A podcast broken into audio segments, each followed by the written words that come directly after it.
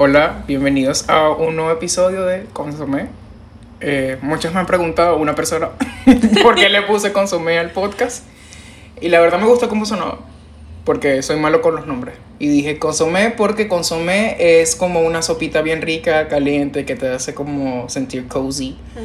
Y esa es la idea del podcast. Como a veces la presencia de José Alfredo. Oh, Uh. right. bueno, estoy aquí con mi amiga Ali. Hola. Nos conocemos desde hace dos años, desde el Sí, 2021. Creo, creo que no. Sí. Por- A mitad de 2021 no consigo, sí. sí, por una amiga en común. Se siente como más. Sí, ¿verdad? Porque sientes que pasa eso. Sí.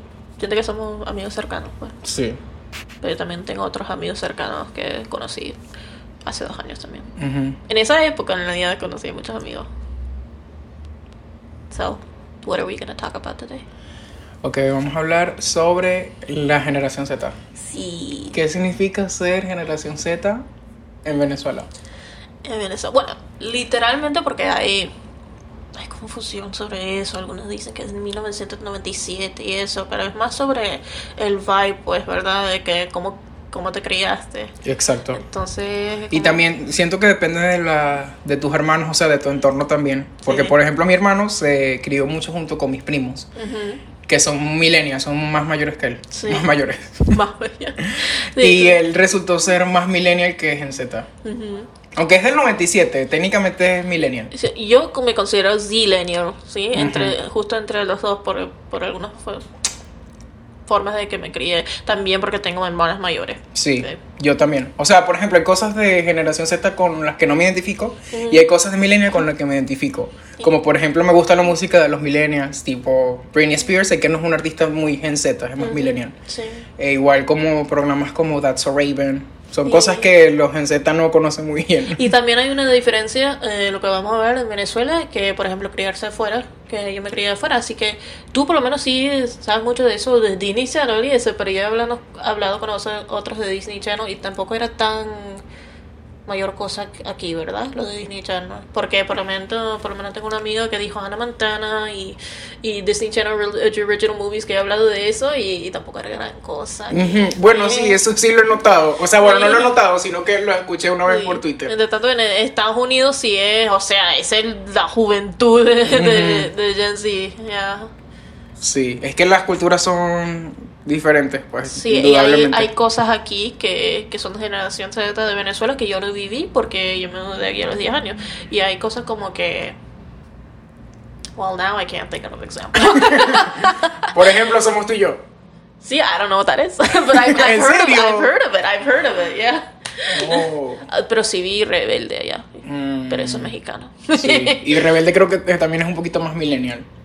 Ah, bueno, sí, por, por mis hermanas vi Sí, Rebelde. exacto. Igual yo, porque estaba muy pequeño cuando pasaron Rebelde. De hecho, cuando la vi que ya tenía como conciencia, era porque la estaban repitiendo. ¿Alguna vez viste The Gracie? No, eso es muy millennial. Eso es- y creo que es estadounidense también. sí, bueno. también. Aunque mi- tengo primos que lo vieron. Sí. Pero que son algunas de las cosas pros pues que te gustan de generación Z en Venezuela. En Venezuela específicamente. O de generación Z en, en general. Bueno, en general me gusta Generación Z. Eh, esto lo toqué un poquito en el episodio pasado. Me gusta el humor en la Generación Z. Siento que es muy bueno y en general me gusta. Eh, también me gusta como somos un poquito más... Siento que no- nos quitamos un poquito de crédito y las demás generaciones también. En el sentido que le damos como mucha más conciencia a las enfermedades mentales. Sí, Y como que a las crianzas somos como mucho más proclives a cuestionar. sí, definitivamente. O sea, y es- más progresivo, como cada generación es más progresivo que la última. Exacto. Lo cual es... O sea, pero tam- también depende en qué environment estás. Porque por lo menos yo recuerdo estar en... Bueno, con el social circle que estoy ahorita con mis amigos y eso sí noto que son más progresivos y la gente con que... um, que son eh, tipo los 20 años y así, que de nuestra edad, pero cuando yo estaba en el, en el bachillerato, eso era infierno, ¿verdad? Porque yo recuerdo una vez, por lo menos en lo de progresivo, yo recuerdo una vez que alguien llegó de Santa María, cuando yo estaba en tipo cuarto o quinto año, para hacer un, un- una presentación y, sí, y un estudio para hablar sobre la gente gay Oh. y preguntó cada persona, cada estudiante tuvo que decir uno por uno, mira, ¿qué, qué piensas de los gays? Básicamente, sí. Y yo era la My última, nightmare. era la última en la fila. Y vi como todo el mundo de esos que tenía la misma edad que yo, obviamente. Esto fue en 2015 o algo así. Toditos dijeron, bueno, no, no lo acepto, sé que es algo malo, pero bueno, es algo que se tiene que tolerar y noté algo muy curioso de que todos los hombres dijeron, no, no me gustan los hombres gays, pero las lesbianas bien. Y la- las niñas dijeron, ay, no me gustan las lesbianas, pero tolero los gays, los gays son finos. Así que es mucho, like, sí. Es como que yo no pertenezco a ellos. Es como una manera de separarse. Sí, y, y como que les da miedo. Sí, como Sí, es raro. you, yeah. Sí. Pero lo cierto es que yo era la última en la fila. And I basically like came out. like I Oh. didn't say it. That was like, claro que Fue los muy obvio. acepto. Claro que los acepto. And they were like, aceptas? Yes, I accept. And then the bitch asked me, you should not do this. She was in like university. Pero me preguntó, ¿tú eres gay? Y yo dije, Oh. I like stopped for a minute. I like looked around. It was like, eso no es problema tuyo. Bien And then I literally heard people saying, lo sabía.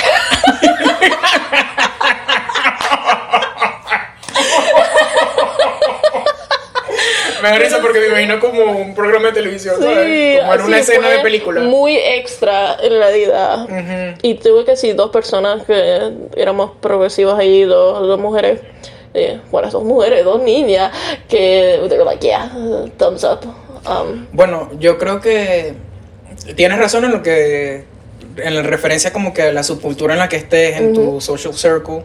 Pero también, o sea, por ejemplo, voy a hablar, hablar desde mi experiencia propia. Cuando yo estaba en el liceo, era como que no podía pensar en salir de clase. ¿Sabes? Mm, sí.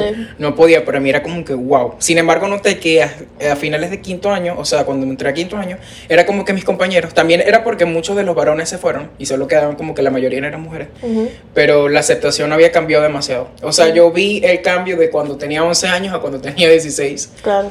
en, tanto en mi liceo como en mi salón como tal. O sea, porque incluso mi hermano que me lleva dos años, veía como que la diferencia en ese cambio como que de que ellos aceptaban, ellos aceptaban menos que nosotros. Entonces, a pesar de que siento que no son tan progresistas como podríamos ser nosotros dos, son muchísimo más de lo que hubiesen sido hace 10 o, o 5 años. Exacto, sigue mejorando cada Sí. año, cada década. También en ese entonces yo había cambiado de escuela, pero no de liceo. Y antes de eso, no sé, fue si an- antes. Lo cierto es que cuando tenía que sí 16 años, llegó, yo estaba muy, muy en el closet y, y, y estaba en una escuela adventista. Oh. Que todos los días en esa iglesia me estaban diciendo que iba a ir al infierno. Baby, I'm so sorry. Yeah, but un día, un semestre, un año, llegó una chica nueva. Ujú. and she was very obviously like a little bit queer. Um, y me preguntó, ¿tienes novio o tienes novia? And I was just like a lot of signs. I was like, wow, there's actually people here que son como yo. and then, Ay, qué lindo. y ella era parte de esa comunidad tipo otaku. And she invited me to like conventions convención tipo a, a mi terrazo o algo así. Amaterasu. Sí, y yo ni siquiera sab- sabía qué significaba, que, que eran esas cosas, que existían esas cosas. Por lo tanto, o sea, me entré como en esa subcultura de, de otakus y eso, aunque yo ni, ni siquiera me gusta el anime, pero con la gente queer, pues es bueno tener, es, es Sí. la misma cosa, es una subcultura. Sí, es Así cierto. que eso fue más como mi introducción a que sí hay personas como yo en, en Venezuela, porque antes decían, no, nadie aquí es así, solo soy Sí. yo, I'm so... I'm so special. Sí, pero no, era bueno poder, bueno poder descubrir una comunidad, pues, y eso es lo que cada persona queer necesita. Y hay más gente que en la generación Z, para hablar de temas, que son más, you know, um, they're allowed to come out now. Cierto. Porque seguro, no es que hay más, algunas personas dicen que hay más gente gay ahorita, pero no, es que es más Hay más aceptación. Sí, seguro poder decir que eres Es más seguro, exacto. Por ejemplo, yo en la universidad estoy como que prácticamente out, Sí. ¿sabes? Y siento que eso es como un privilegio que no, no existía hace 5 o 10 años. Ujú. Y es loco. Y, o sea, referente a lo que decía sobre los otakus y eso. Siento que esa comunidad, que sí, otaku y K-popers, son muy este, likely que eh, apoyen a la comunidad queer. Y la Exacto. verdad no sé por qué. Siento que ellos porque entienden un poquito nuestro struggle. Porque lo Claro. viven... Cualquier cosa que fuera del mainstream ujú, va a poder ser más accepting, pues. Es cierto. Sí. Por normas generales así. Sí. Y obviamente esto también mm, hay una diferencia entre Venezuela y lo que está afuera, porque afuera es aún más progresivo, porque we're actually behind on this. Hace unos días me estaba, estaba like, pensando que lo tan diferente que es Venezuela, porque en otro país no es una pregunta normal decir, mira, ¿cuándo te vas del país? Tú le dices eso en Estados Unidos, y que, ¿qué? ¿Por qué me voy del país? Pero aquí es una pregunta normal para Sí, cualquier joven en Venezuela. Es que, es ah, bueno, estoy pensando en irme a España. ¿Sabes? Y es algo tan loco de nuestra cultura, and it's sad, it's really sad. Sí, es muy triste. Sí, Aunque siento que, bueno, ya como que se ha transformado un poquito a cuando te vas a, si te tienes planes de irte o si te quieres ir. exacto. Entonces, o sea, entre comillas es algo positivo. y especialmente de los jóvenes, porque si ya estás de mayor edad aquí.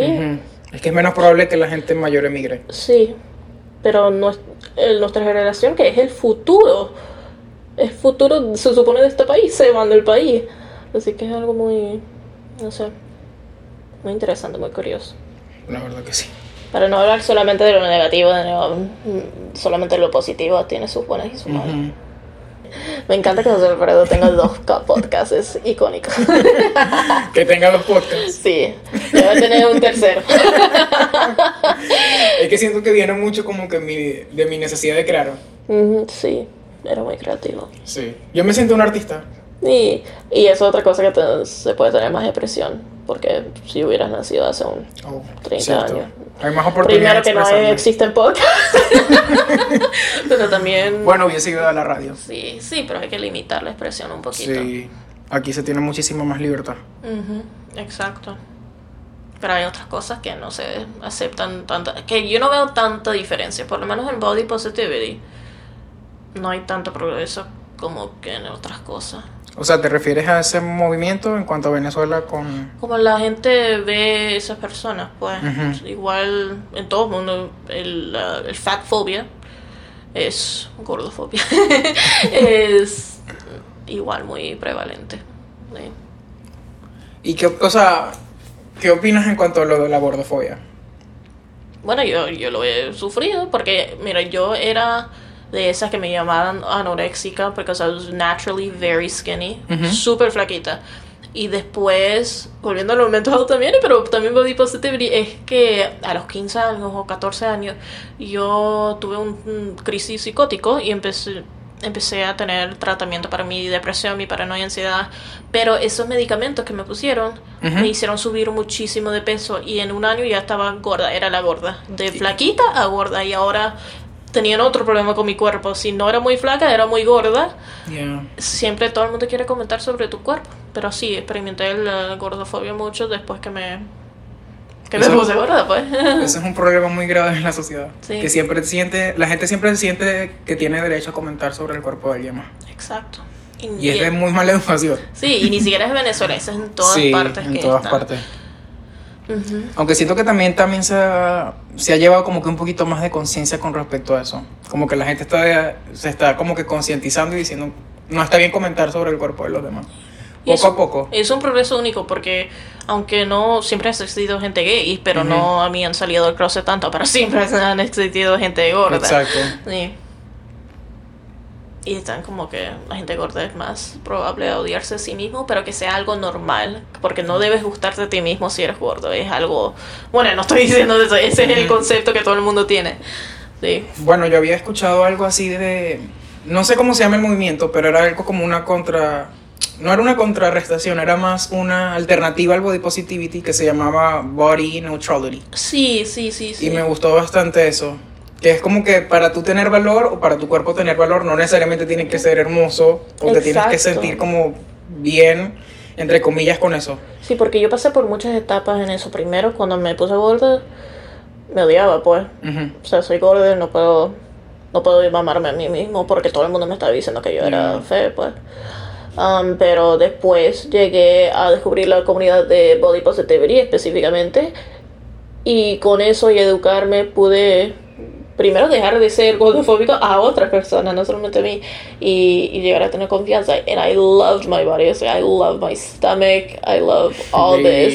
Sí. Y después como que me relajé un poquito, empecé a Ujú. hablar como, ni siquiera leer so- mucho sobre el neutrality, pero solo naturalmente sentirme así, que my body is a body. Like, I don't love some parts of myself, but I don't hate them. It's just a body. Sí, it does what it has to do. Es como cuestión de aceptarla, porque Sí. muchas veces está ligado como que con la vergüenza. Sí. A mí me pasa mucho. Es como que, wow, me descuidé, me siento gordo. Mm, no. Y es muy triste. Y la sociedad también como que refuerza mucho esos pensamientos. Yo creo que neutralidad es, es el gol, pues. Sí, realmente. Sí. Bueno, yo siento que he tenido como que... También he tenido mis procesos con respecto a ser gordo. Ujú, Porque de toda mi vida he sido gordo. O sea, siempre me ha gustado comer mucho. ujú, Siempre, o sea, me encanta la comida. ujú. Y también he usado la comida como un copy mechanism, que tampoco está mal, pero hay cierto límite que no está bien cuando es tu único copy mechanism, Ujú. ¿sabes? Entonces cada vez que me sentía triste, en vez de sentir mis emociones o aceptarlo o validarla, era como que prefería numb them con Ujú. la comida. Sí. Entonces, ¿Y tú consideras que eso es más como un desorden alimenticio o no lo llamas así? bueno, realmente no me gustaría decirlo porque no tengo el diagnóstico oficial. Sí, sí. Pero sí, obviamente no es como una... Mi relación con la comida no es totalmente sana. sí. Bueno, yo creo que se puede decir no que tú tienes un eating disorder, pero se puede autodiagnosticar que Disorder eating. disordered eating, que your habits Sí. aren't healthy, and we know that even if we don't go to a doctor. Yeah. Um, sí. O sea, porque muchas veces cuando siento como que la mínima pizca de discomfort es como que necesito comer. Sí, y eso. O cuando me siento estresado necesito comer. Pero es bueno poder identificar eso, Sí, porque bueno. mucha gente tiene esos problemas o tiene cualquier problema y no lo puede identificar, no lo acepta, no lo admite. Exacto. Así que ese es el primer paso a, a poder mejorar, pues. Y también como que no satanizar eso. O sea, tampoco quiero como que dar el mensaje de que si te sientes mal no puedes comer. Porque la comida no solamente está para nutrir, sino que también está para hacernos sentir Sí, bien. hay que... Es algo natural, o sea, una de las alegrías de la vida es comerte un helado y sentirte mejor. no sé si debería decir esto, pero literal. Es lo que debería, es lo que va a decir. Mi mamá y yo estábamos en el carro hace hace unos días y estábamos comiendo chicharrones y ella dijo, "Mm, lo mejor que existe en este mundo además del sexo es comer. Y yo, ok mamá, espero que tengas mucho chicharrón entonces porque sexo no iba a tener. y eso no siendo malo, es que mi papá está muerto, pero... ok, pero puede conseguir el amor en otro sitio. Sí, pero yo creo que no, ella no lo va a hacer. Yo creo que ella está muy. que aceptó que nunca va a hacer. Yo creo que podría hacerlo. Me gustaría que sí podría cons- conseguir el amor otra vez, pero no Ujú. veo es- eso en su futuro. Y yo creo que ella tampoco lo ve. Yo antes tenía una visión como demasiado, no sé a qué viene eso, pero tenía una visión demasiado rígida, como que si tengo una pareja, esa pareja tiene que estar hasta el final, ¿sabes? Sí. Era como una... Y sientes que si mueres nunca vas a estar con Sí. otra persona. Pero siento que eh, poco a poco ha ido cambiando eso. Yo Cuando he mejorado como mis problemas de attachment y eso, como que ya Ah, no... sí. Sí, porque siento que viene de eso, de esa raíz. Debe, debe venir a eso. Aunque yo siempre lo he visto, o sea, todo el mundo es diferente. Yo- a mí no me gusta jugar a nadie, pero sí lo veo como, wow, cuando alguien eh, pierde su esposo, sea por divorcio o solamente, especialmente si, si muere, y dos semanas después tiene a alguien más, y es como que, wow, Sí. ¿cómo? pero ¿cómo? Y ni siquiera dos semanas, un año después, yo necesitaría años y años y años, siento, pero no, nunca me ha pasado eso, así que tal vez no. Sí, bueno. Depende también de la persona, de cómo procese, cómo tenga su Sí. sistema de apego, cómo sea la relación. muy importante reconocer que todo el mundo es diferente. No necesariamente eso le hace a una persona mala, solo que tiene Es muy diferentes. contextual. Sí. Love languages. and yeah. Yeah. My love language is be alive.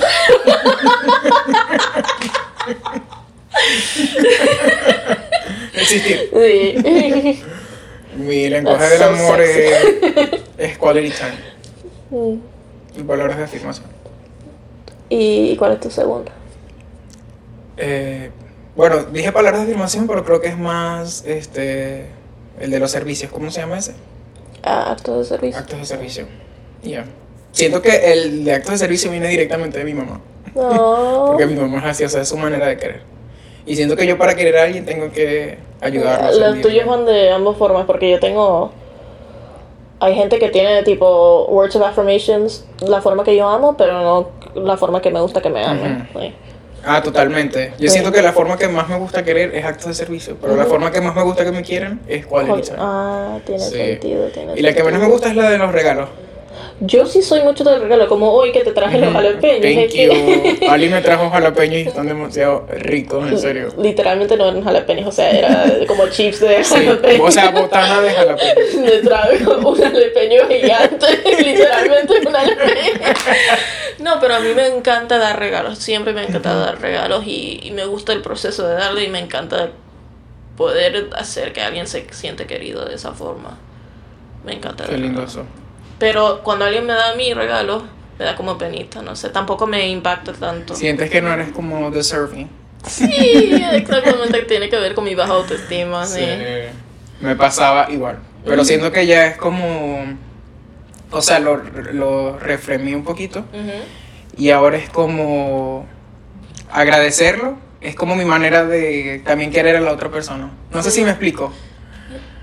Es como que sí, sí, entiendo, entiendo. es como una manera de respetar a la otra persona, como que wow, te tomaste el tiempo. Porque tampoco debería ser que no, no me des y eso. Sí, ni- exacto. Porque eso hace a la otra persona sentir mal, tampoco es la idea.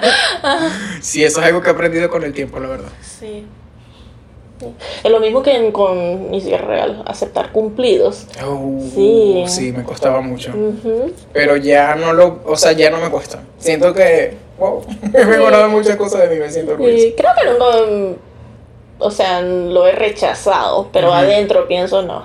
eso Bueno, no. yo recuerdo que una vez una amiga me dijo como que canta súper bien y yo le dije como que seguro lo dices porque estás echando broma o no lo dices en serio. Era como que me sentía atacado. ¿Sabes? Sí, Como que... es verdad, a una persona no le gusta que le hayan cumplido, pero también se siente mal si yo te digo, mira, eres muy bonito, y tú me dices, no, Sí. eso no es verdad, porque me dices eso, y que bueno, no te digo nada. Sí, es súper rude. Sí, Es muy rude. Por eso lo dejé de hacer. Sí, pero algunas personas no, no reconocen eso, porque no pueden, solo sienten que se odian a sí mismos y por eso lo hacen, pero no es su culpa. pues. O como, o como por ejemplo, yo me veía todo lo mío malo, entonces era como que otra persona lo viera, no es imposible porque no existe, entonces tiene que ser una mentira. Y es súper loco como a veces eso funciona, ¿sabes? Sí. Que las otras personas sean tan, o sea, puedan reconocer como que tan fácil tu valor y a ti te cuesta mucho. ¿Te pasaba en el liceo que la gente te daba cumplidos o con tu familia o algo, la gente te daba cumplidos, pero sí era mentira y por eso aprendiste a pensar que era mentira? No, no, nunca me pasó Like, eso. It's like, cuando estás en el liceo, ¿no- ¿nunca te pasó que alguien te, te ask on a date? Mm, Pero era un chiste, era un prank. Pero sí has escuchado eso, ¿verdad? Sí. Yo hubiese muerto. ¿Qué? Me hubiese traumado eso. Sí. O sea, a la gente le pasa eso y ¿A ti te pasó? Es que me pidieron un date y no, No, es que lo, los cumplidos. Um, no sé si, ya no sé, mi memoria es muy mala y ahora a veces distorsionan las cosas. Y no sé si es que yo estaba pensando, no, eso no es verdad. O si era que en realidad se estaban riendo de mí.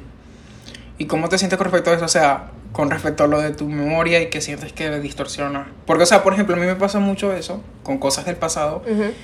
Y es como que estaba mu- me mortificaba mucho por eso. Era como que en realidad pasó, en realidad lo percibí Exacto, así. Me, pero... ah, ah, ¿Sigue?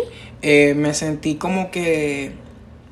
Y, o sea, repetí un mantra que lo estaba usando mucho, que es el presente es el único momento que existe. ¿El qué? El presente es el único momento que existe. Wow, one more time for the audience. No, en serio, me lo repetí mucho y siento que me ayuda demasiado como que hacer pases con el pasado y como que con las cosas dolorosas que me han pasado. Bueno, um, relativo a lo, lo pasado, yo, eh, yo tuve una, una infancia muy traumática, por lo menos, mm, no tanto infancia, sino like from ages 10 to 6, 17. Mucho me pasó y con ese trauma también se te olvidan las cosas, es al- algo que pasa. Así que lo, lo peor de eso es que no recuerdo y como no recuerdo, lo que, lo que sí recuerdo que he dicho, pienso, en realidad pasó. Así que también me ha pasado eso, o si soy mentirosa o algo así. Pero también tengo el problema, como dice lo del presente, um, que planeo mucho para el futuro. Oh. Sí, y yo me pongo en mi teléfono, estoy en la calculadora todo el día pensando, bueno, si gano esto dinero, pero si hago esto, bueno, en cinco años puedo hacer esto, pero debe ser en el mes de septiembre, así que siete meses, bla, bla, bla. Y me obsesiono con eso como si yo puedo planificar todo. Yeah. Pero, no, sí, hay que vivir el presente. Hay que vivir el presente, lo que más. Es verdad. Sí. Bueno, a mí me pasa igual, pero no- lo tomo desde un diferente approach, Ajá. que es que no me obsesiono. O sea, sí me obsesiono, pero no hago nada. ¿Sabes? Como que simplemente me preocupo y ya. Ah, O pienso como que lo... no planificas no o planifico, ah, exacto. Simplemente pienso como que lo peor va a pasar. Y ya. ah, sí. Pero he intentado estar mucho en el presente. De hecho, ayer estaba. No, mentira. Hoy en la mañana estaba escuchando un audiolibro de un budista vietnamita. Y él decía que. también cuando dice budista también. Porque me gusta como que la cuestión de las identidades. Tú sabes cómo soy yo. Entonces, como que sea budista y vietnamita. No, es que me da risa que cada vez que dices algo así te pone una identidad, te ríes después. Entonces, you like giggle after. Como cuando me dijiste te digo judío, judío. Y me reí. Sí. You're like shy about saying people's identity. bueno, sigue, Eh, sigue, sigue. Bueno, la cuestión es que él decía algo muy cierto y es que muchas veces eh, nuestro cuerpo y nuestra mente están separados. Y en realidad son uno solo. Ujú. Y, la, y él decía como que el objetivo, uno de los objetivos de su práctica era unirlos, Ujú. como que estar más en el presente. Y es muy difícil estar en el presente. Sí. Y eso te ahorraría de muchas cosas, porque por ejemplo yo a veces me siento triste de cosas que ya pasaron. Y digo como que, ok, está bien sentirme triste, pero ya pasó. O sea, estoy viviendo en la hora. E intento como que reenfocar. pero forzar eso tampoco ayuda siempre. Porque a mí me pasó algo recientemente y era algo tan trivial que hice un comentario y no salió bien y ajá X, pero me molestó por varios días y todavía me está molestando. Y yo intento usar la lógica y decir, eso no fue gran cosa, no hiciste algo tan malo y si lo hiciste, bueno, ya aprendiste de ello, está bien. Intento ser amable conmigo misma, pero a veces el cerebro se queda con ese Vale, pensamiento. sí. Pero si yo hago la fuerza de que, mira, pero ¿por qué te importa si fue algo tan... Eso, eso no te ayuda tampoco. Mm. Bueno, yo porque siento que no he tomado tanto ese... Sí lo he hecho antes, pero últimamente he, he intentado como que double down la compasión. Ah, sí, sí. Como que está bien, o sea, ya no te preocupes. Pero no lo hago como tipo dismisiando mis sentimientos, porque esta mañana, por ejemplo, o sea, a mí me pasó una situación el año pasado. Ajá. Y yo todavía pienso en eso. Y a veces me frustra conmigo mismo y lo que hago es simplemente... Antes lo, lo empujaba, como que ya deja de pensar en eso. Y ahora es como que pienso en eso y digo, me siento triste, estoy triste. Y Hay que reconocerlo y Exacto. aceptarlo y... Y empecé como que a reconocer las sensaciones de mi cuerpo, como Sí. que qué me hacía sentir triste, cómo me sentía en el cuerpo o cuando me sentía ansioso. Últimamente siento mucho que me arde el pecho. Entonces, a veces, o sea, empecé como que a decir, ay, me está ardiendo el pecho. Es simplemente una sensación. O sea, le quité importancia a las sensaciones de mi cuerpo. Y eso me ayudó. Como que me está ardiendo el pecho, pero eso no significa que me va a arder toda la vida. Ah. O sea, le, le quité significado a la ansiedad y le, le quité significado a la tristeza. La Es- acepté ya como sentimiento. Eso es muy interesante porque dice no prestarle tanta atención, ¿sabes? De que bueno, Ujú. sí me está ardiendo el cuerpo, pero, pero yo más bien tengo que reconocer más si me está ardiendo el Sí, cuerpo porque tengo exacto. ansiedad ahorita. Debo reconocer qué Sí. puedo hacer para combatir esto, porque Ujú. no es bueno estar con tu Ujú. con tu con tu cuerpo así. Así que también he mejorado la relación entre mi cuerpo y mi mente, no ignorándolo, sino fortaleciéndolo. Es cierto, es muy importante. Yo, por ejemplo, intento reconocerlo, digo, me siento triste, pero voy a hacer cosas que me hagan sentir más feliz. Y entonces, por ejemplo, en estos días tenía mucha ansiedad y lo que dije fue, ok, está bien, tengo ansiedad, me está ardiendo el pecho. Me voy a hacer un té de manzanilla, porque me gusta la manzanilla. Ah, y el té me calmó y dije como que, ay, me voy a, eh, a, a lavar el pelo porque me gusta cómo me siento después, a pesar de que me dé fastidio. Y lo hice. Y me voy a rasurar porque me gusta como se- la sensación Sí. y la menta de la crema afeitar en mi cara. Y esas cosas como que me enfoco en las sensaciones positivas y me ayudó. Y al final de eso, de hecho lo anoté en mi diario y todo, tenía ansiedad al principio de 7 y me bajó a 3. Ah. Y dije como que bueno, sigo teniendo ansiedad, pero me bajó. Sí, y lo anoté en mi diario como que, bueno, gané esta, o sea, gané esta pelea, por así Sí, decirlo. Y me gustó, se sintió bien. A pesar de que mi ansiedad aún seguía poquito, yo dije como que bueno, este, no importa. O Sí. sea, tengo ansiedad y ya, no es la gran cosa. Sí, ¿sabes? I, I get that. I like the don't give a fuck attitude. Yeah. Como que no hacía de tener la ansiedad un ca- una catástrofe, como que antes Sí. era como que se prendía mis alarmas, Ujú. porque estaba leyendo un libro que hablaba de que no solamente, que es por cierto de una- un tipo de terapia que se llama terapia dialectal, Ujú. GBT. Sí. Y ellos dicen que hay dos, em- dos tipos de emociones, está la primaria y está la secundaria. Ujú. Está la primaria, que por ejemplo te puedes sentir triste. Esa es la primaria. Te pasa algo, te sientes triste. Y la secundaria es como la evaluación que hace, que hace tu cerebro de esa emoción primaria. Y es como que te sientes triste por esta tontería y ya empieza como que la ira hacia ti mismo. Entonces a la tristeza se le agrega ira, se le agrega frustración, se le, se le agrega ansiedad porque, ay, por estoy triste, me voy a seguir triste, ¿sabes? Exacto. Entonces se vuelve como que una montaña de emociones negativas cuando en realidad la primera era tristeza. Entonces si reconoces la tristeza y tienes mucha compasión contigo mismo y dices, estás triste, está bien sentirte triste, no, van no van a venir esas otras emociones y las cosas van a ser como mucho más manejables. Me, me gusta que mencionaste lo de, ah, me voy a rasurar porque se siente bien y me voy a lavar el pelo aunque no quiera. Tú tienes dificultad para hacer las cosas, no necesariamente de higiene, pero productividad, productividad, Productividad, todas estas sí, cosas. Y de cosas. higiene también te da... Es difícil para ti a veces cuando te sientes muy mal, ¿verdad? Sí. Odio cuando la gente em, dice flojera. De hecho, mi primera psicóloga dijo, la flojera no existe.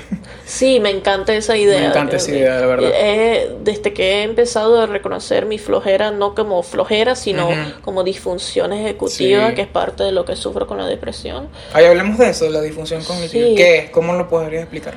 Bueno, un amigo dice que la flojera es voluntaria, es decir, mira, yo debería hacer eso, pero no lo quiero hacer porque me estoy divirtiendo más con esto y reconozco esto. Pero yo, para mí, la disfunción ejecutiva es cuando digo, debo hacer esto, necesito hacer esto, quiero hacer esto, pero no me puedo mover, no me puedo parar, no oh, puedo. my God. Yeah, and it's something that happens a lot, especialmente con ADHD, pero también con depresión. Um, tuve que tratar mi depresión crónica para poder mejorar la, función ejecutiva. Y me encantó una cosa que no es necesariamente para disfunción ejecutiva, pero también lo general que sufre todo el mundo, es decir, no, I have to do this, but I get to do this. Oh, Sí. lo escuché, pero no lo he aplicado. Intento aplicarlo, es difícil, pero intento aplicarlo porque es como que como no quiero sacar a mi perro porque tengo que ponerle los zapatos, Ujú. tengo que bajar, pero pobrecito está llorando. Míralo a él. I get to like go on a walk with him and it makes him feel good, it makes me feel good or Sí. like I don't want to shower, but like I'll feel so good afterwards. So I Oh. get to shower. I have water right now. I don't always have water. So I get Claro, sí. Hashtag Venezuela. Así que it's like I get to shower. So reframing it. o sea, creo que, creo que ayuda Sí, mucho, sí. es muy importante. Me gustó eso que dijiste de tu perro porque es como que, o sea, sí me da flojera, entre comillas, pero bueno, tengo la oportunidad de estar con mi perro, de compartir Sí. con mi perro de otra manera. Y yo creo que más fácil para mí, no sé, para Ujú. ti también. Bueno, creo que para ti también es hacer cosas por los demás que hacer cosas por ti mismo. Por Sí. ejemplo, yo no quiero cocinar, pero mi mamá dice, tengo hambre. Bueno, me voy a poner a cocinar para ayudarle a mi mamá. Claro. Sí. Sí, también me ayuda. Sobre Sí. todo porque mi, ese es mi love language, Sí, por eso lo dije. Ujú. Pero también tiene que ver con tal vez nos valoramos menos que las otras personas, ¿verdad? Ujú. Lo que si es solo algo que tú necesitas versus algo que necesitan los demás. That also means like we're caring people, Sí. you know?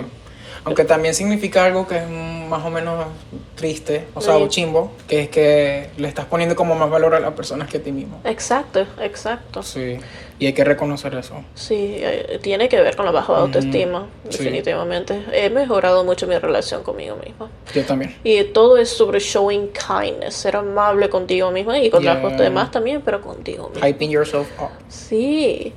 y no necesariamente solo que you're the best, también es Sí. neutrality. You are a person, you have Sí, emotions. total. Pasan las cosas. Ujú. No necesariamente sobre No es como que fingirlo, Sí. como que forzarlo, como que wow, yes. Sí, ni exagerarlo. Ni exagerarlo, es, exacto. es tratarte como una persona. Eres una persona y las personas hacen cosas malas y hacen cosas buenas y tienen sus emociones y es natural. Es natural, Sí. exacto. Algo que me ayudado mucho es lo de, o sea, lo de el momento presente es el único que existe. Aparte de eso, es these two shall pass. O Ah, sea, no sí. lo uso exactamente ese mantra, sino que digo, esto no es mi realidad siempre, ¿sabes? Ujú. O sea, como el presente es lo único que existe, en el presente todo está la tristeza, está la felicidad, está todas las emociones. Sí.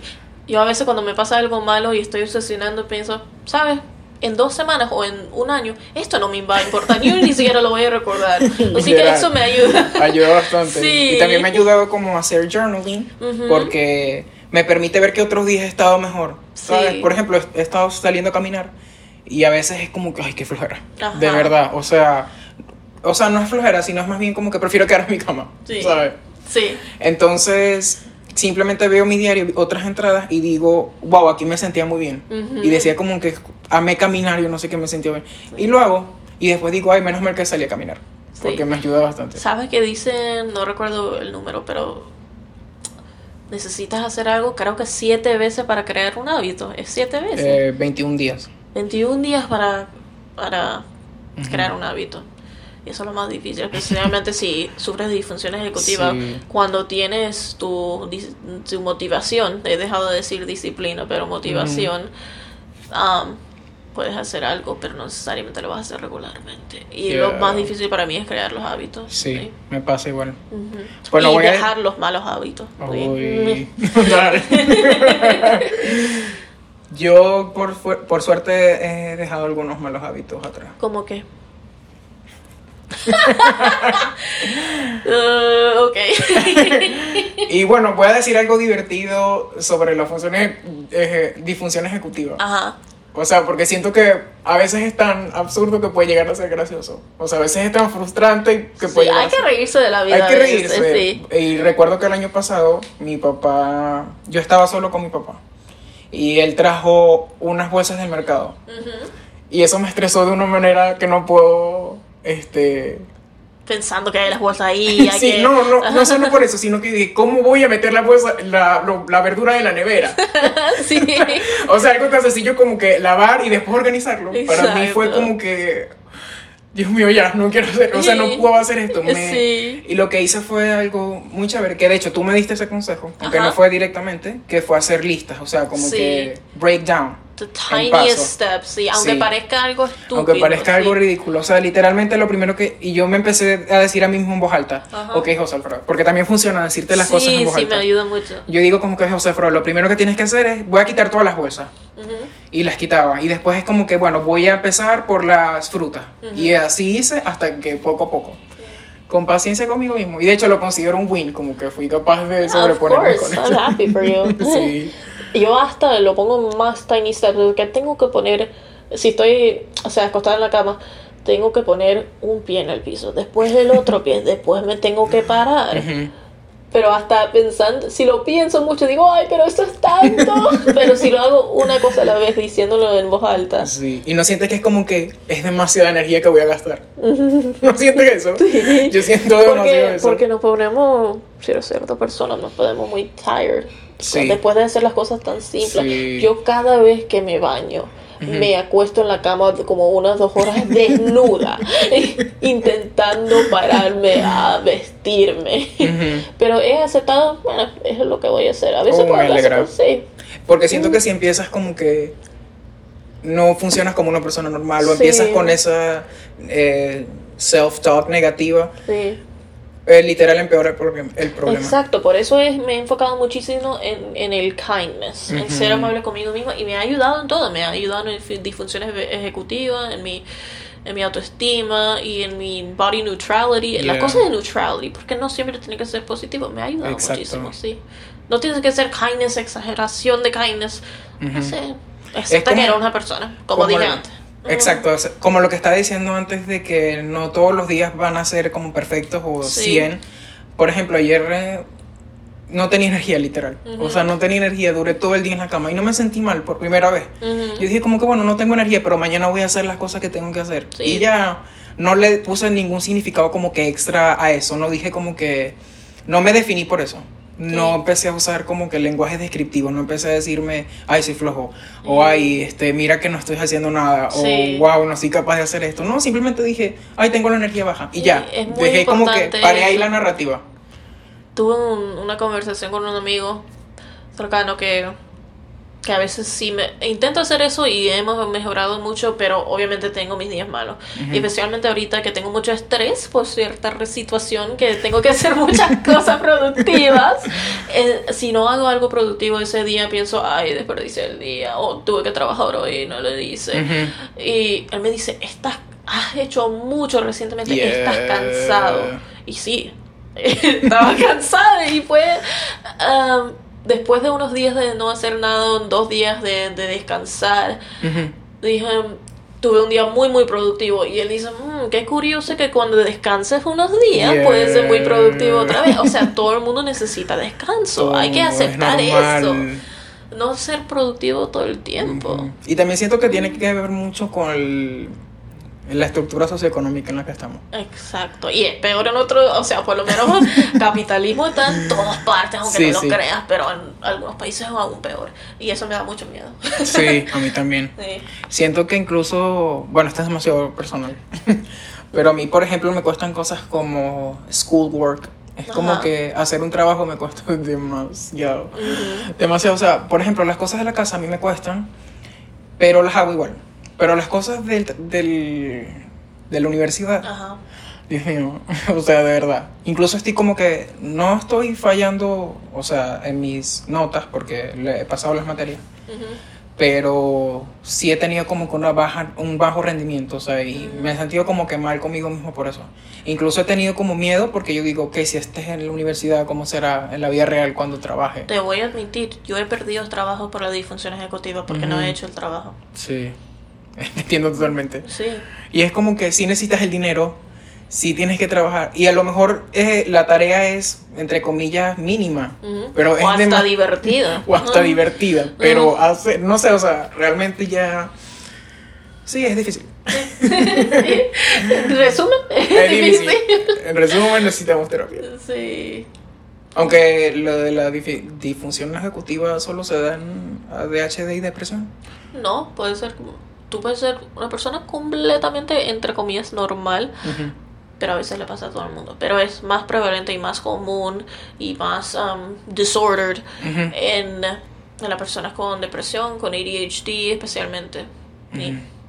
Mi, mi diagnóstico no es ADHD, pero sí tengo depresión crónica. Y eso, ¿sabes? Yo digo eso porque yo tuve el privilegio de poder ser diagnosticada. Sí, Porque no todo el mundo tiene ese privilegio. es verdad. Por eso es que yo no sé cómo me siento con el self-diagnosing. Porque, no sé, siento que es un privilegio y muchas personas no tienen esa mm, la poder económico para poder get a diagnosis. Pero yo creo que mejor si no le anden diciendo a todo el mundo, bueno, es que tengo ADHD, pero tú, si tú ves en foros las cosas de ADHD, los coping mechanisms, te puedes sentir identificada Ujú. Y puedes encontrar cosas que te ayudan mucho, aunque no tengas ese diagnóstico, no significa que no lo puedes aplicar, Yeah. te puede ayudar mucho encontrar esa comunidad aunque no tengas un diagnóstico. Sí. Bueno, voy a decir como mi caso particular. Ajá. Yo siento, o sea, yo el año pasado, no mentira, el año antepasado, fui a una psicóloga. Y sé que los psicólogos no están como autorita- autorizados a diagnosticar. Ajá. Pero me dio risa porque ella empezó a- hacer un list. O sea, yo le dije como que mi problemática más así inmediata y fuerte. Ajá. Y ella empezó a hacer una lista de los síntomas de. eh, ¿Cómo se llama? Literal olvidé la enfermedad. ADHD, No. Lo que yo siempre digo que tengo. borderline personality. Borderline. Yeah. Y ella como que dijo el primero, el segundo, que es trastorno límite de personalidad. Y los iba listando todos y yo como que, ok. It's almost like you're happy, you know? You, you should be Sí. devastated, but you're like, yes, I knew it. Yeah. Y bueno, hay muchas cosas, no estoy diciendo que lo tengo, obviamente. Y de hecho creo que no lo tengo. Pero hay muchas cosas que me identifican con eso. Y creo que el identificarme con eso y el self-diagnosis, entre comillas, es lo que me ha llevado como que a mejorar tanto en lo que he mejorado, pues como que mis problemas de abandono Ajá. o mis problemas como regulando mis emociones, porque una de las características principales de las personas con trastorno límite de personalidad es que tienen problemas regulando sus emociones. Ay, sí, yo he sufrido mucho también de eso. te- sí. Y he mejorado muchísimo. Sí, yo también he mejorado, me alegra bastante eso. Sí. Como... I'm proud of you. Yeah, baby. yo también estoy orgulloso de ti. En serio. Con lo que dijiste de, de bañarte y y que te costara y como que ya, Ujú. ¿sabes? Sentirte normal al respecto. Pero cabe destacar que yo he tenido ese problema, pero en Venezuela. Hay muchas cosas que Venezuela empeora la salud mental, especialmente para la generación más joven, que, Hablemos de eso. que tiene más, por ejemplo, acceso al internet y ven cómo son las cosas afuera, que eso no es, aunque algunas personas no se dan tanto cuenta, porque yo sé cómo es vivir afuera y yo sé en internet eso, pero cuando yo tuve la oportunidad de salir a Europa por unas semanas en el 2018 creo, la, la el shock cultural, hasta para alguien que, eh, sí, yo sé cómo es, Yeah. es es bastante grave. Y Sí. después regresas y dices, ¿por cómo la gente puede vivir así? Y, Es y, y es, me da como cringe a veces hablarlo, aunque yo no creo en el cringe, no debería existir el cringe, pero um, Yo tampoco. sí, pero... um, porque es decir, ah, hay, hay dos personas, hay dos tipos de personas cuando se van del país. O dicen que empiezan a decir que todo en Venezuela era malo y eh, pura pobreza, la gente Lo vive en la demonizan. calle, sí. O, o hacen lo opuesto y que Venezuela era buenísimo y estoy mm, perdiendo la vida aquí porque es muy difícil, bla, bla, bla. Pero es lo que no me gusta es la primera, bueno, no me gusta ninguna, pero veo mucho la primera y pienso como con primas que se han ido, mira, yo no tenía comida ya, yo que de que tenía comida, tenía comida. Así Sí, que hay sí, mucha cierto. gente que dicen que, que todo en Venezuela es muy malo, pero la cosa es que no hay que decirlo así, pero hay que reconocer que muchas cosas aquí no es lo que debería ser la realidad. La gente no sabe lo que, like, what they're missing out on. Sí, es muy cierto. Sí. Yo no Ah. lo sé. No, o sea, no sé, te vas a estar un shock cultural cuando tú Sí, te vayas. Lo sé. Sí, y, y cuando yo me vaya de aquí, sé que van a mejorar mis hábitos. De higiene porque voy a tener agua. Ujú. de, de higiene también porque no voy a estar tan deprimida. Yeah. This place depresses you. It does. It really does. O sea, and you don't incluso- even realize it because you're like, oh, I'm Sí. fine. But then you like get access to your basic resources en la luz, Ujú. en el internet y, y un Sí. trabajo porque aquí no se puede conseguir trabajo ni siquiera. And then you, you get all those resources and you realize that you're happier. So it's really sad here con la salud mental en Venezuela, especialmente en los jóvenes. Bueno, por ejemplo, yo pienso que una... Estoy de acuerdo con todo lo que dicen. Ajá. Y yo pienso que una de las cosas que, por ejemplo, son, entre comillas, mínimas, Ujú. o que incluso como que los boomers dicen como que ya no es la gran cosa, Sí, sí. es, por ejemplo, la contaminación visual. Como que tú salir y ver las calles sucias y ver Sí, las calles feas. sí. Eso Ver gente comiendo de, la basura. Sí. Esas son cosas que afectan a tu salud mental. Sí, o sea, exactamente. indudablemente. Aunque tú no lo estés pasando, tú estás viendo y tú no puedes ayudar a la otra gente. Sí. Estás viéndolo sufrir y no puedes ayudar. A veces pasa con tus amigos la, dieta de, de Maduro. Sí. No. O sea, siento que todos tenemos como que, bueno, de Gen Z para abajo, todos Ajá. tenemos nuestras historias de horror del 2016, cuando la crisis estaba en su peak. Que yo, por ejemplo, comía que si arepa todos los días y era arepa de la masa amarilla con queso y huevo y ya no teníamos nada. Ni siquiera teníamos mantequilla, no teníamos vegetales. no Eh, Para mí eso era más, más allá como el 2013 por ahí. Que teníamos que, o sea, había un punto ya no tanto que los supermercados estaban vacíos. Yeah. los shelves, there was just nothing there. Y eso te afecta, te afecta el long term, aunque ha mejorado, y no Sí. voy a decir por qué, pero ah, hay que Ha mejorado, reconocer sí. que ha mejorado, hay cosas en el supermercado. Uh. Sí, pero pero haber pasado eso te afecta mucho, Sí. long term, es una trauma, que no reconoce que es una trauma, un trauma, Un trauma. un trauma, perdón.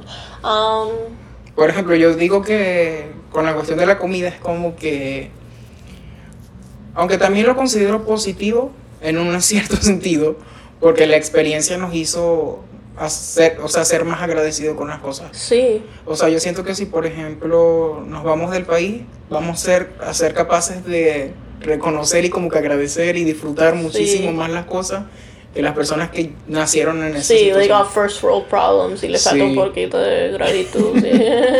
Exacto. Y siento que, por ejemplo, cosas como la comida, yo la considero una bendición.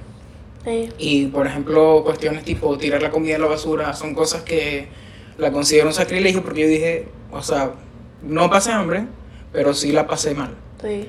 Cuando, cuando yo estaba en Alemania, un novio me, me el novio me, me compró un Starbucks porque yo quería probar, pero no me gustó. Y me empecé a pegar, y que, que, pero ¿qué voy a hacer? si no?" Y él que bota, lo que no, yo no quiero botar esto, ¿qué te pasa? Era Sí. un full cup of Starbucks, and it's just, you can Yeah. see how differently other people think, so Sí. much waste, yeah.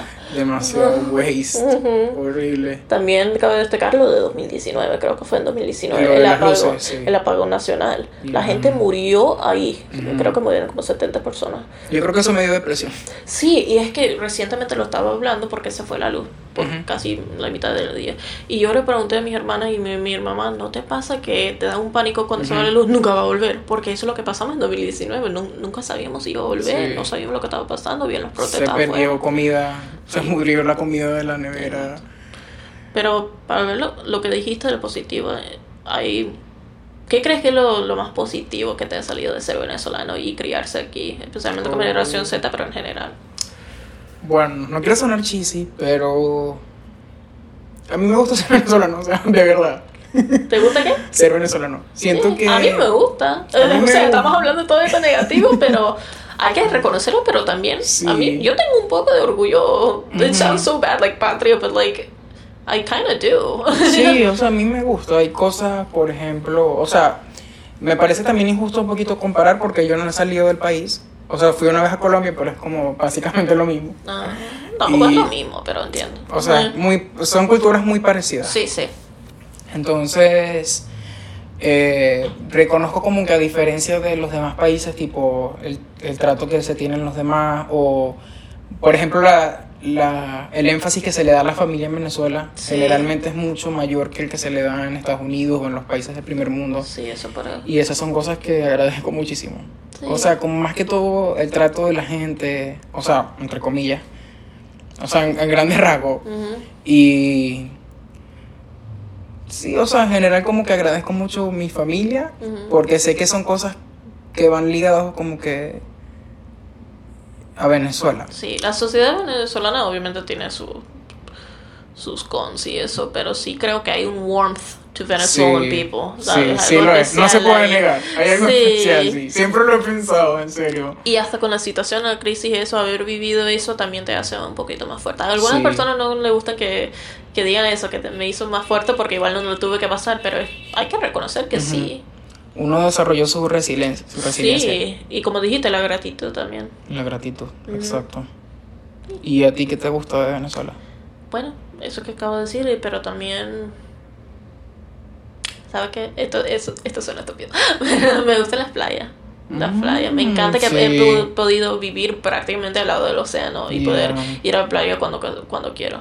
Sí, es verdad. Ah, bueno, otra- ahora que mencionas las playas, otra cosa que agradezco. Y esta es otra, una cosa que no muchos van a estar de acuerdo. Y es el clima. O sea, me gusta el clima. Ay, no, yo no. Odio el calor. Odio el calor. Lo que pasa es que yo tengo una relación buena con el calor, o sea, me gusta el calor. O sea, lo prefiero que el frío. Y me gusta como que siempre estemos en verano. Bueno, es válido, es válido. Sí, me gusta Eso mucho. no es para mí, pero es válido. Porque siento que me la llevo mal con el frío. O sea, sí me gustaría que hiciera más frío, pero me gusta el calorcito de Venezuela, me gusta la...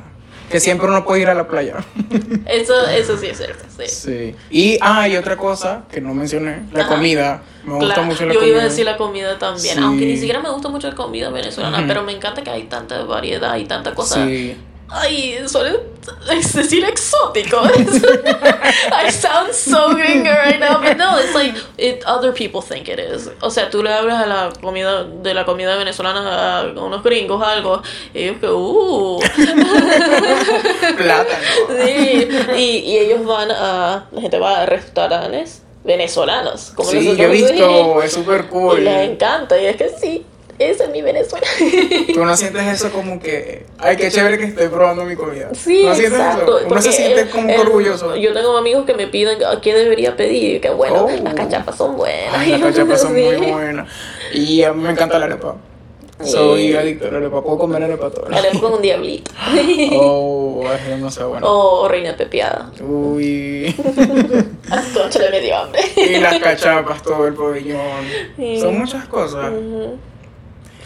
Sí. Las hallacas, me encanta el tiempo de Navidad, pero las hallacas no te gustan las Las hallacas. sí me gustan. Sí. Me gusta toda la comida navideña. O sea, el plato navideño. La ensalada, la hallaca, La el pan de Navidad en jamón. Venezuela me, me gusta mucho, Ah, la especialmente, Navidad en Venezuela por, también, especialmente sí. por la comida, pero Ujú. también el énfasis en- con familia, Sí. no sé. Y también me gusta la cultura de los estrenos, que no existen en Estados Unidos. Los estrenos. Sí. Ah, sí.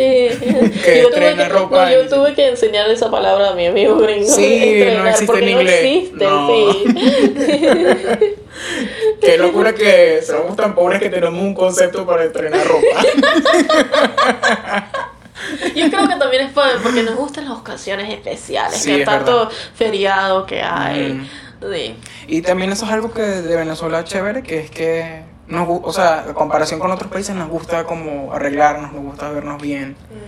Y eso es algo que, o sea, porque por ejemplo he escuchado mucho que se critica en Estados Unidos. Bueno, depende también del estado, que los gringos salgan en cholas y en chores y así. Y, así, y en Venezuela, como en general, el venezolano le gusta estar. Yo la última vez que vine a tu casa vine a cholas en chores.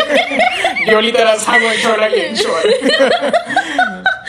Es que yo por aquí es como que hay para que me arreglar. Pero en general sí, o sea, incluso no se ha visto mucho, o sea, últimamente, pero mi mamá me cuenta que Venezuela siempre fue, y en especial Caracas, obvio, porque es la capital, siempre fue como que centro de vanguardia. Como que Venezuela siempre era el que seguía a Estados Unidos y, y en comparación los otros países seguían a Venezuela. Sí. Como que Venezuela siempre era el que estaba de, de Eh, último. eh, en como todo. la industria de música también, Sí. sí. Tenías que ser exitoso en Venezuela Ujú. para antes. Exacto. Y son cosas que lastimosamente como que el chavismo nos ha robado, pero siento que es como parte ya de la cultura venezolana. Eso es lo que yo digo. Estamos unidos por eso. Casi todo el mundo. Bueno, siento que todavía quedan chavistas, pero la mayoría Ajá. estamos unidos por la crisis. Este, Ujú. Hay una sensación de unión ahí. Exacto. Y eso también es especial. Aunque no debe haber eso, aunque es triste, todo es, es especial Es especial. de los venezolanos. Y pronto va a venir un cambio de Venezuela. yeah, sure, el tiempo de Dios es perfecto. No hay mal que dure 100 años. Odio cuando decían eso.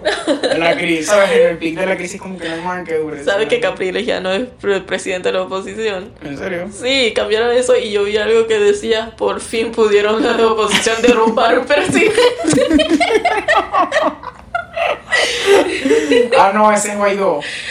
Ah, Capriles no, yo dije Guaidó. Yo dije Capriles, es Sí, sí, Guaidó, Guaidó. Guaidó, sí. Por fin la oposición. ah, eso también me gusta de Venezuela. El humor, sí. el Aunque a veces es mucho chalequeo y es como Sí, sí. A veces demasiado, demasiado. Ah, sí, a veces mean. pero también me gusta el humor, me gusta el humor. Sí, me gusta el humor. Es muy chévere. Aunque también he visto como otros humores tipo, por ejemplo, el alemán y el británico. Ujú. Y me gusta también. Pero me gusta más el venezolano. Es, es algo especial que Es algo sí. especial. Sí. I think it's a good way to end it. You think so? Sí, I just feel like it's a really good way to end it. porque es en una nota positiva. yeah, Yeah. yeah. Y Porque bueno, no sí, quería quedar todo negativo, porque sí hay, sí hay sus plus, sus pros. como lo que estábamos hablando antes, que la vida está llena de matices. Sí, esa es la vida. Nada en esta vida es completamente blanco ni negro, completamente bueno ni malo. We're all gray. Yeah. We're Por all- ejemplo, hoy creo que he sentido todas las emociones de la rueda de las emociones. Me desperté triste, después estuve ansioso, después estuve frustrado, después estuve feliz, después estuve emocionado porque venía. Hoy. Sí. Sí, ay. Y es como varias emociones, y así, es- y así es la vida. Y así es Venezuela, o sea, también Sí. tiene sus cosas buenas, sus cosas malas. Y, son como las personas, todo el mundo ya. Yeah. Ya. I hopped off the plane at LAX with our dreams and my cardigan. Welcome to the land of fame excess. Woo! Am I gonna fit in? I jump in the cab, here I am for the first time. Look to my right and I see the Hollywood sign. This is all so crazy. Everybody seems so famous. My is taking and I'm feeling kinda homesick. Too much pressure and I'm nervous. That's when the taxi man turned on the radio and a Jay-Z song was on. And a Jay-Z song was on. And a Jay-Z song was on. So I put my hands up, they're playing my song. The butterflies fly away. I'm nodding my hips like yeah. Moving my hips like yeah. And my hands up, they're playing my song. And know I'm gonna be okay. Yeah. It's a party in the USA. Yeah, yeah, yeah. It's a party in the USA. Me voy del país. ¡Woo!